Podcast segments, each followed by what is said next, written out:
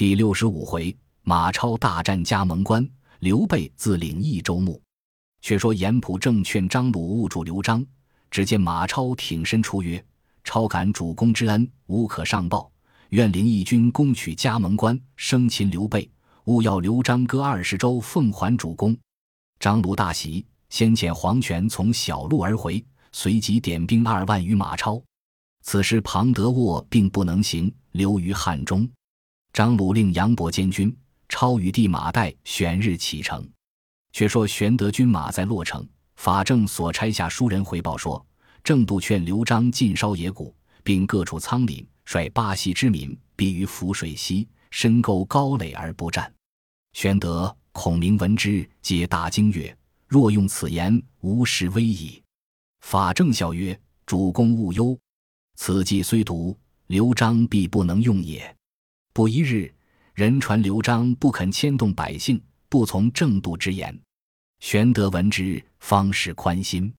孔明曰：“可速进兵取绵竹，如得此处，成都易取矣。”遂遣黄忠、魏延领兵前进。费官听知玄德兵来，差李严出营。严领三千兵出，各布阵完。黄忠出马，与李严战四五十合，不分胜败。孔明在阵中叫鸣金收军。黄忠回阵，问曰：“正待要擒李严，军师何故收兵？”孔明曰：“吾已见李严武艺不可力取，来日再战，如可诈败，引入山域，出奇兵以胜之。”黄忠领计。次日，李严再引兵来，黄忠又出战，不时和诈败，引兵便走。李严赶来，以礼赶入山域，猛然醒悟，急待回来。前面魏延引兵摆开，孔明自在山头唤曰：“公如不降，两下以伏强弩，欲与吴庞士元报仇矣。”李严慌下马卸甲投降。军士不曾伤害一人。孔明引李严见玄德，玄德待之甚厚。言曰：“费官虽是刘益州亲戚，与某甚密，当往说之。”玄德即命李严回城招降费官。严入绵竹城，对费官赞玄德如此仁德，今若不降，必有大祸。官从其言，开门投降。玄德遂入绵竹，商议分兵取成都。忽留星马急报：严孟达、霍郡守加盟关，今被东川张鲁遣马超与杨博、马岱领兵攻打甚急，就迟则关隘休矣。玄德大惊。孔明曰：“须是张。”赵二将方可与敌。玄德曰：“子龙引兵在外未回，翼德已在此，可及遣之。”孔明曰：“主公且勿言，容量机智。”却说张飞闻马超攻关，大叫而入曰：“辞了哥哥，便去战马超也。”孔明佯作不闻，对玄德曰：“今马超侵犯关隘，无人可敌，除非往荆州取关云长来，方可与敌。”张飞曰：“军师何故小觑吾？吾曾独据曹操百万之兵，岂愁马超一匹夫乎？”孔明曰：“翼得据水断桥，此因曹操不知虚实耳。若知虚实，将军岂得无失？今马超之勇，天下皆知。魏桥六战，杀得曹操割须弃袍，几乎丧命，非等闲之比。云长且未必可胜。”飞曰：“我至今便去。”如胜不得马超，甘当军令。孔明曰：“继而肯写文书，便为先锋，请主公亲自去一遭。刘亮守绵竹，待子龙来，却作商议。”魏延曰：“某亦愿往。”孔明令魏延带五百哨马先行，张飞第二，玄德后队，望加盟关进发。魏延少马先到关下，正遇杨博。魏延与杨博交战。不识合，杨博败走。魏延要夺张飞头功，乘势赶去。前面义军摆开，为首乃是马岱。魏延只道是马超，舞刀跃马迎之，与岱战不识合，岱败走。延赶去，被岱回身一剑，中了魏延左臂。延急回马走。马岱赶到关前，只见一将喊声如雷，从关上飞奔至面前。原来是张飞出到关上，听得关前厮杀，便来看时，正见魏延中箭，因骤马下关，救了魏延。飞喝马岱曰：“汝是何人？先通姓名，然后厮杀。”马岱曰：“吾乃西凉马岱是也。”张飞曰：“你原来不是马超，快回去！”非无对手，只令马超那私自来说道：“燕人张飞在此。”马岱大怒曰：“汝焉敢小觑我？”挺枪跃马，直取张飞。战不十合，马岱败走。张飞欲待追赶，关上一骑马到来，叫兄弟且休去。飞回视之，原来是玄德到来。飞遂不敢，一同上关。玄德曰：“恐怕你性躁。”故我随后赶来到此，既然胜了马岱，且歇一宵，来日战马超。次日天明，关下鼓声大震，马超兵到。玄德在关上看时，门旗营里，马超纵骑持枪而出，狮盔绶带，银甲白袍，一来结束非凡。二者人才出众。玄德叹曰：“人言锦马超，名不虚传。”张飞便要下关。玄德急止之曰：“且休出战，先当避其锐气。”关下马超单落张飞出马，关上张飞恨不得平吞马超，三五番皆被玄德当住。看看午后，玄德望见马超阵上人马皆倦，遂选五百骑跟着张飞冲下关来。马超见张飞军到，把枪往后一招，曰：“退军有一箭之地。”张飞军马一齐扎住。关上军马陆续下来，张飞挺枪出马，大呼：“认得燕人张翼德吗？”马超曰：“吾家吕氏公侯，岂识村野匹夫？”张飞大怒，两马齐出，二枪并举，约战百余合，不分胜负。玄德观之，叹曰：“真虎将也！恐张飞有失，即鸣金收军。”两将各回，张飞回到阵中。略歇马片时，不用头盔，只裹包巾上马，又出阵前诺马超厮杀。超又出，两个再战。玄德恐张飞有失，自披挂下关，直至阵前，看张飞与马超又斗百余合，两个精神倍佳。玄德叫鸣金收军，二将分开，各回本阵。是日天色已晚，玄德谓张飞曰：“马超英勇，不可轻敌。”且退上关，来日再战。张飞杀得兴起，哪里肯休？大叫曰：“誓死不回！”玄德曰：“今日天晚，不可战矣。”飞曰：“多点火把，安排夜战。”马超亦换了马，在出阵前大叫曰：“张飞，敢夜战吗？”张飞兴起，问玄德换了坐下马，抢出阵来，叫曰：“我捉你不得。”誓不上关，超曰：“我胜你不得，誓不回寨。”两军呐喊，点起千百火把，照耀如同白日。两将又向阵前鏖战，到二十余合，马超拨回马便走。张飞大叫曰：“走哪里去？”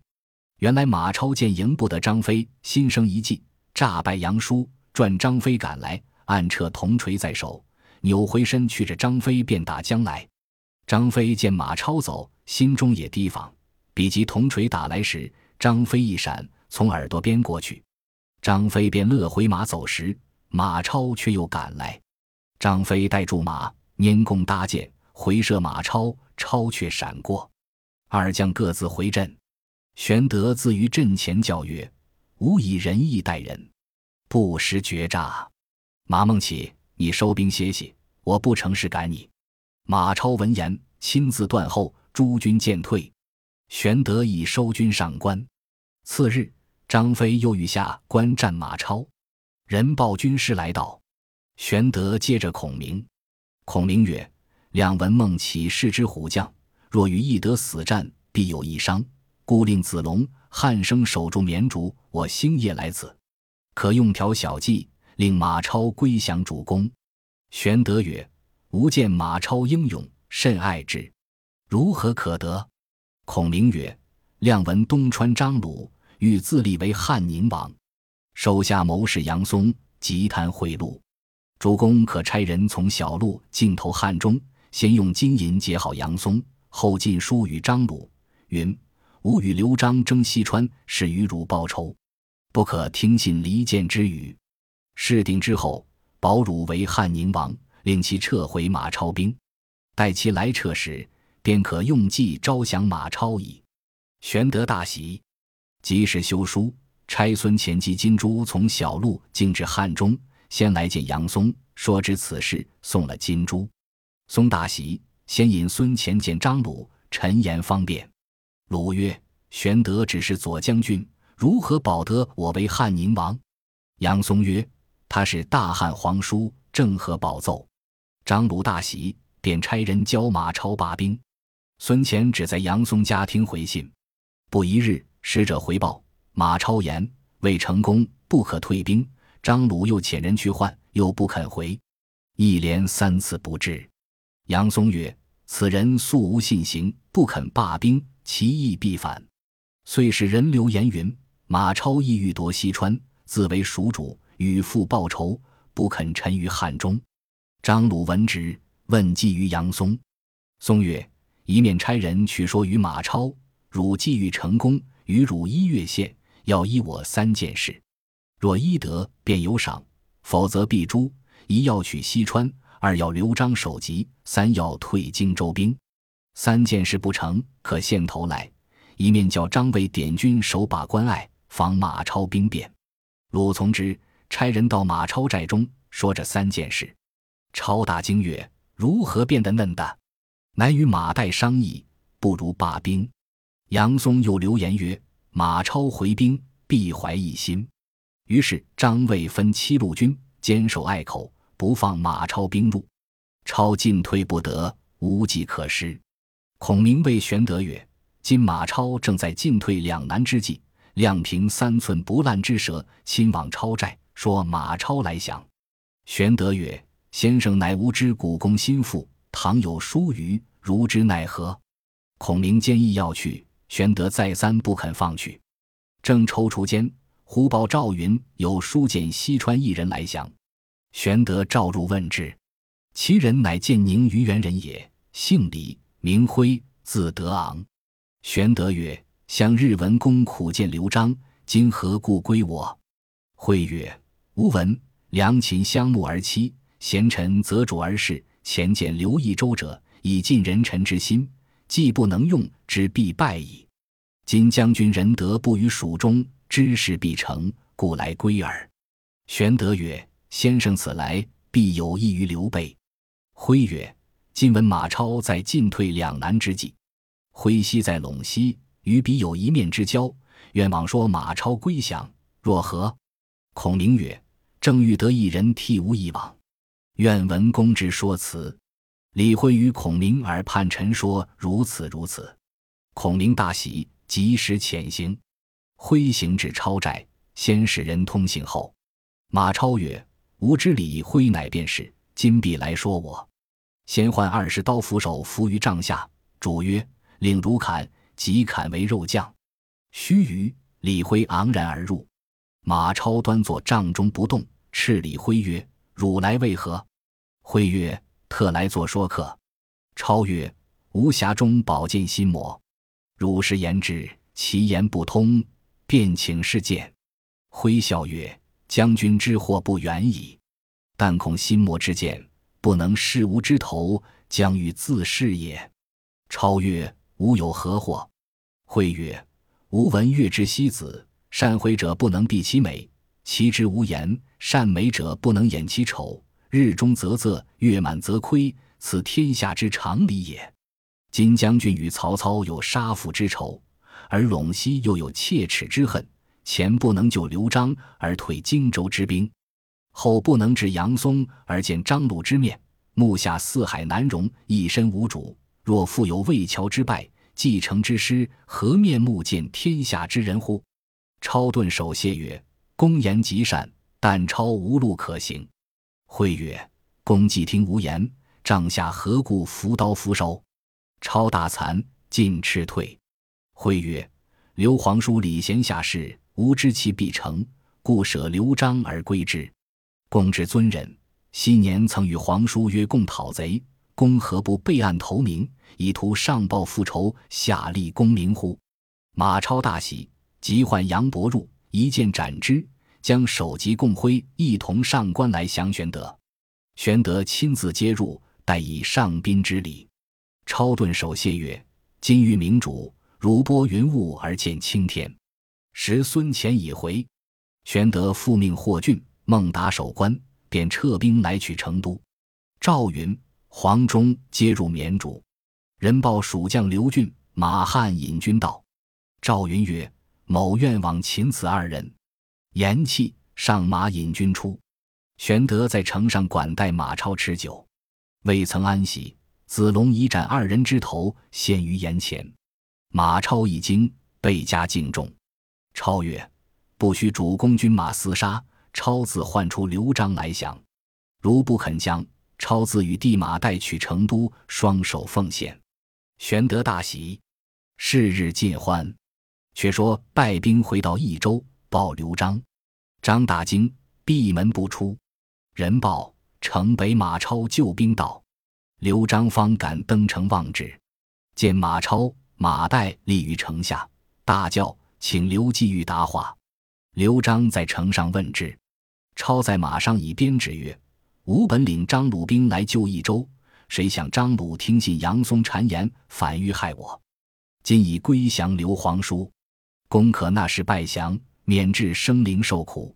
如获执迷，吾先攻城矣。”刘璋惊得面如土色，气倒于城上。众官就醒。张曰：“吾知不明。”悔之何及？不若开门投降，以救满城百姓。董和曰：“城中尚有兵三万余人，钱帛粮草可支一年，奈何便降？”刘璋曰：“吾父子在蜀二十余年，无恩德以家百姓，攻战三年，血肉捐于草野，皆我罪也。我心何安？不如投降以安百姓。”众人闻之，皆堕泪。忽一人进曰：“主公之言正合天意。”是之，乃巴西西充国人也，姓乔，名周，字允南。此人素晓天文。张问之，周曰：“某夜观前相，见群星聚于蜀郡，其大星光如皓月，乃帝王之相也。况亦在之前，小儿谣云：若要吃新饭，须待先主来，此乃预兆，不可逆天道。”黄权、刘巴闻言，皆大怒，欲斩之。刘璋当住，忽报蜀郡太守许靖于城出将矣。刘璋大哭归府。次日，人报刘皇叔遣募兵简雍在城下唤门，张令开门接入。雍坐车中，傲睨自若。忽一人掣剑大喝曰：“小辈得志，旁若无人，如敢藐视吾蜀中人物也！”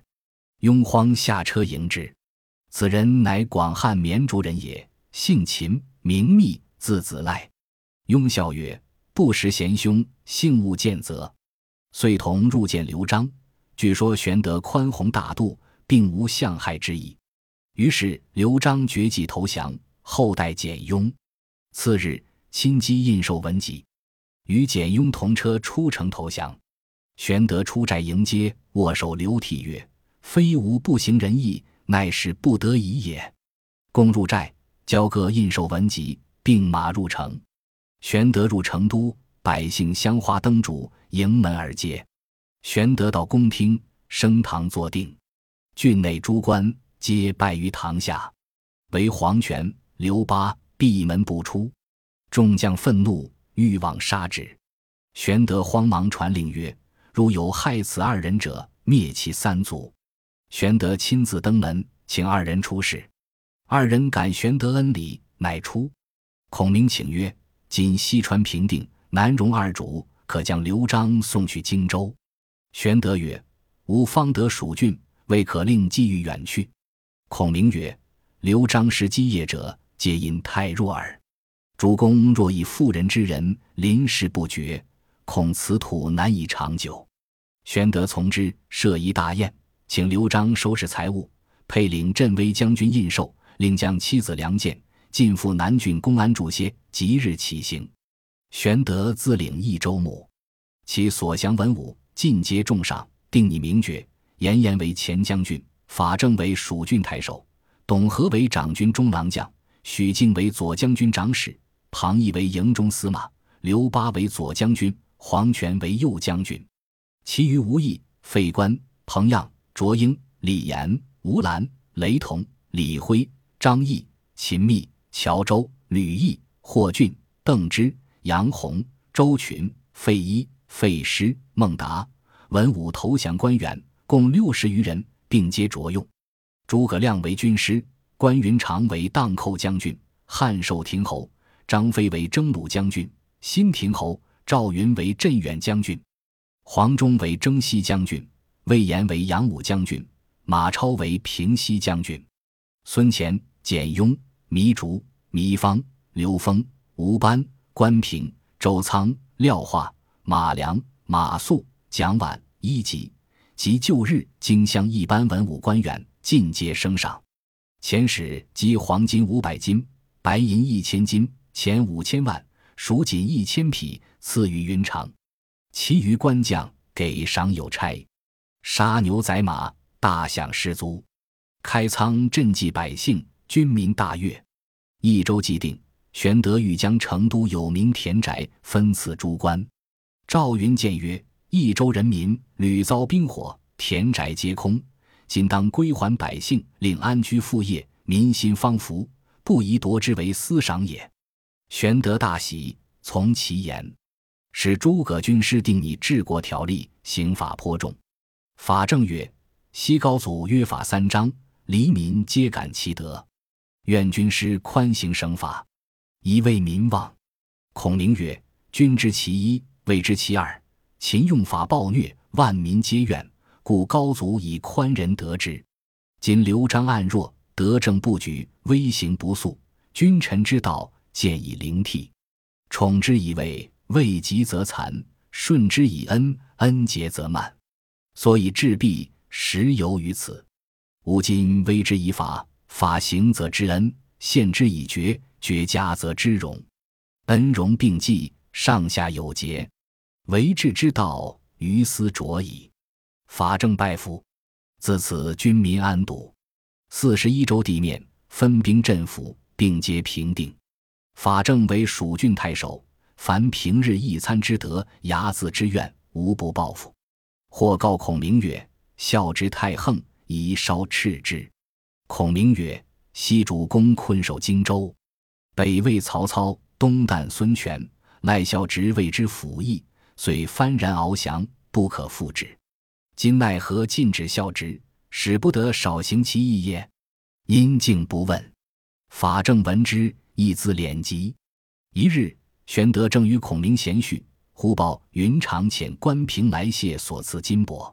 玄德召入，平拜罢，呈上书信曰：“父亲知马超武艺过人，要入川来与之比试高低，教就禀伯父此事。”玄德大惊曰：“若云长入蜀与孟起比试，势不两立。”孔明曰：“无妨，亮自作书回之。”玄德指孔云长性急。便教孔明写了书，发付关平星夜回荆州。平回至荆州，云长问曰：“我欲与马孟起比试，汝曾说否？”平答曰：“军师有书在此。”云长拆开视之，其书曰：“亮文将军欲与孟起分别高下，以亮度之。孟起虽雄烈过人，亦乃情部彭越之徒耳。”当与翼德并去争先，犹未及美髯公之绝伦超群也。今公受任守荆州，不为不重。倘一入川，若荆州有失，罪莫大焉。唯记明诏。云长看毕，自啜其然，笑曰：“孔明知我心也。”江叔便是宾客，遂无入川之意。却说东吴孙权知玄德并吞西川，将刘璋逐于公安，遂召张昭。雇佣商议曰：“当初刘备借我荆州时，说取了西川，便还荆州。今已得巴蜀四十一州，须用取所汉上诸郡。如其不还，即动干戈。”张昭曰：“吴中方宁，不可动兵。”昭有一计，使刘备将荆州双手奉还主公。正是：西蜀方开新日月，东吴又所就山川。未知其迹如何？且看下文分解。本集播放完毕，感谢您的收听，喜欢请订阅加关注，主页有更多精彩内容。